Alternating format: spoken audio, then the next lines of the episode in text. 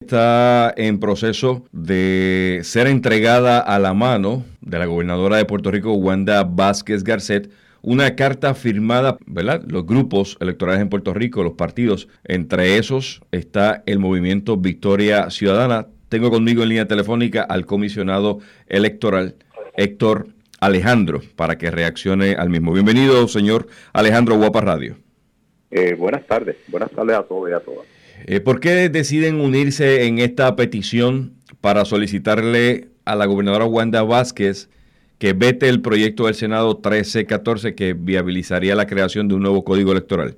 Sí, eh, desde el año pasado, desde verano del año pasado, el Partido Nuevo Progresista ha insistido en, en, una nueva ley electoral eh, con una serie de cambios en la que incluye eh, modificaciones sustanciales a cómo se manejan los asuntos electorales en Puerto Rico y a eso se le añade el voto electrónico. En la forma en que está redactado ese proyecto, el del año pasado y el de ahora, que no hay mucha diferencia, se presta, desgraciadamente, para el fraude electoral. Oiga, eh, señor Alejandro, pero eh, el issue del voto electrónico, el presidente del Senado reaccionó que no iba a ser disputa, iba a ser considerada la, petición y se, se, iba a enmendar, se iba a eliminar del código. Por lo menos en, este, en esta etapa inicial. Ajá, por ahora. Así que no, no podemos descartar que en un futuro eh, pueda revivir el asunto, ¿verdad? Pero por ahora esa es la realidad que, que se expresó. Pero como indiqué al comienzo de esta conversación, no es solamente el voto electrónico que nos preocupa en cuanto a la posibilidad del fraude electoral. Ese es parte, uno, uno solo de los muchos elementos que contiene.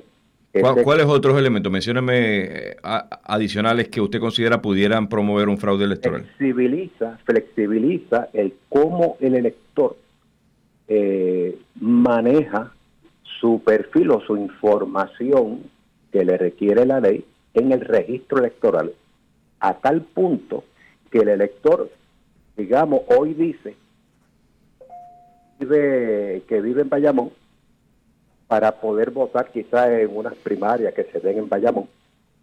Y después dentro de un mes dice que se mudó y ahora vive en Mayagüez.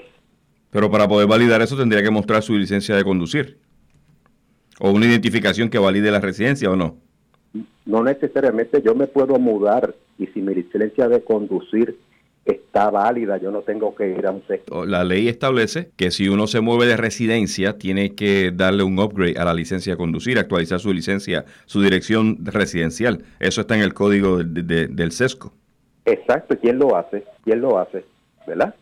A, mucha gente hasta, se, le, se le pasa la fecha de, de renovar la licencia, con más razón no van a ir a cambiar una dirección. Pero ahí, ahí está mostrando entonces otro, otro posible riesgo de fraude, el cambio de dirección residencial de relocalización para favorecer eh, una candidatura. Pues claro, entonces se está jugando con el requisito de domicilio.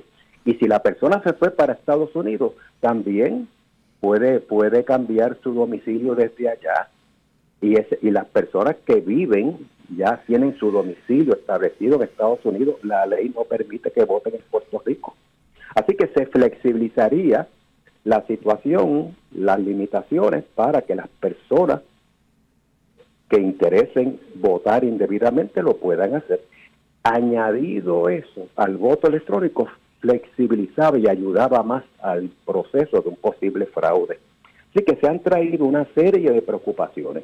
Y el hecho de que se quite, que se elimine el requisito del, del voto electrónico, todavía esa ley no se puede aprobar, de acuerdo con la mirada que le hemos dado, porque hay otras también disposiciones que afectan derechos constitucionales de los, de, la, de los partidos en este caso, como por ejemplo, esta ley ahora le quita el derecho a todos los demás partidos a que tengan representación efectiva en la Comisión Estatal de Elecciones.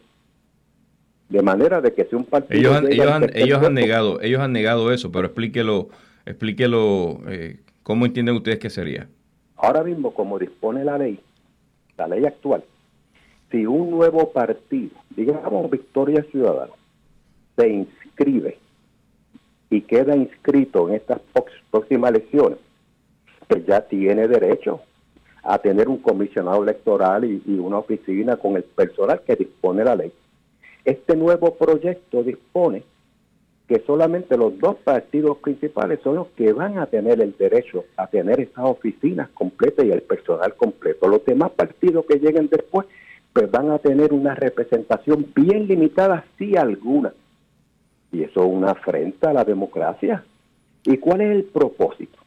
Concentrar el poder en el partido de la administración que gane esas elecciones. Y el PNP, obviamente, está arrimando sus fichas a su favor para buscar la forma de ganar.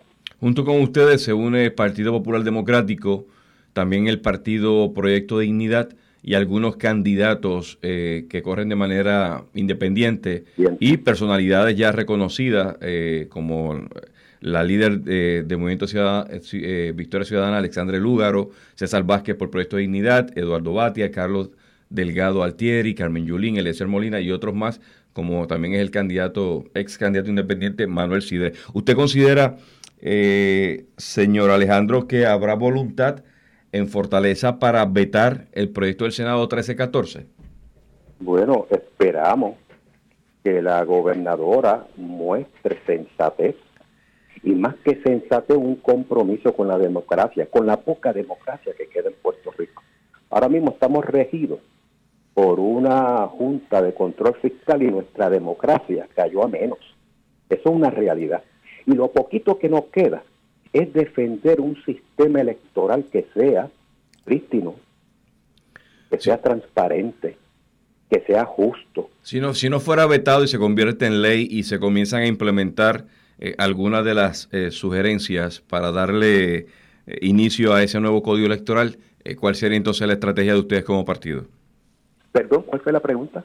Si no es, si no es vetado el proyecto, se convierte en ley y comienza la implementación del nuevo código electoral camino a las elecciones de noviembre 2020, ¿cuál sería entonces la estrategia de ustedes ante esa nueva realidad electoral? No, no esperamos que eso suceda. Realmente esperamos que la, que la, que la gobernadora cumpla con la palabra que fijó desde el año pasado de que si no habría consenso entre todos los sectores políticos de Puerto Rico, ella no iba a aprobar ese proyecto de ley. Así que ella, que cumpla con la palabra que empeñó. Ahora bien, contestándole su pregunta, que espero que no lleguemos a ese punto, obviamente, habrá que redoblar los esfuerzos de fiscalización en todo el proceso electoral para evitar el fraude. Quiero finalmente preguntarle, eh, ya es una realidad también electoral, referéndum, estadía sí o no eh, en las elecciones generales de noviembre 3. pregunto, dentro del movimiento Victoria Ciudadana, ¿hay personas que avalan la estadidad?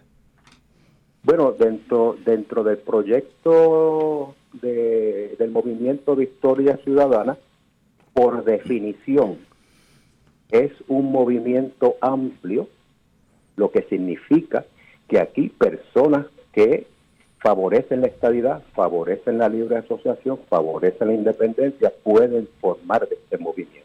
El, movimiento. ¿El movimiento va a hacer alguna campaña a favor de favorecer la estadidad, promover la participación, que la gente se movilice a votar, sea sí o sea no?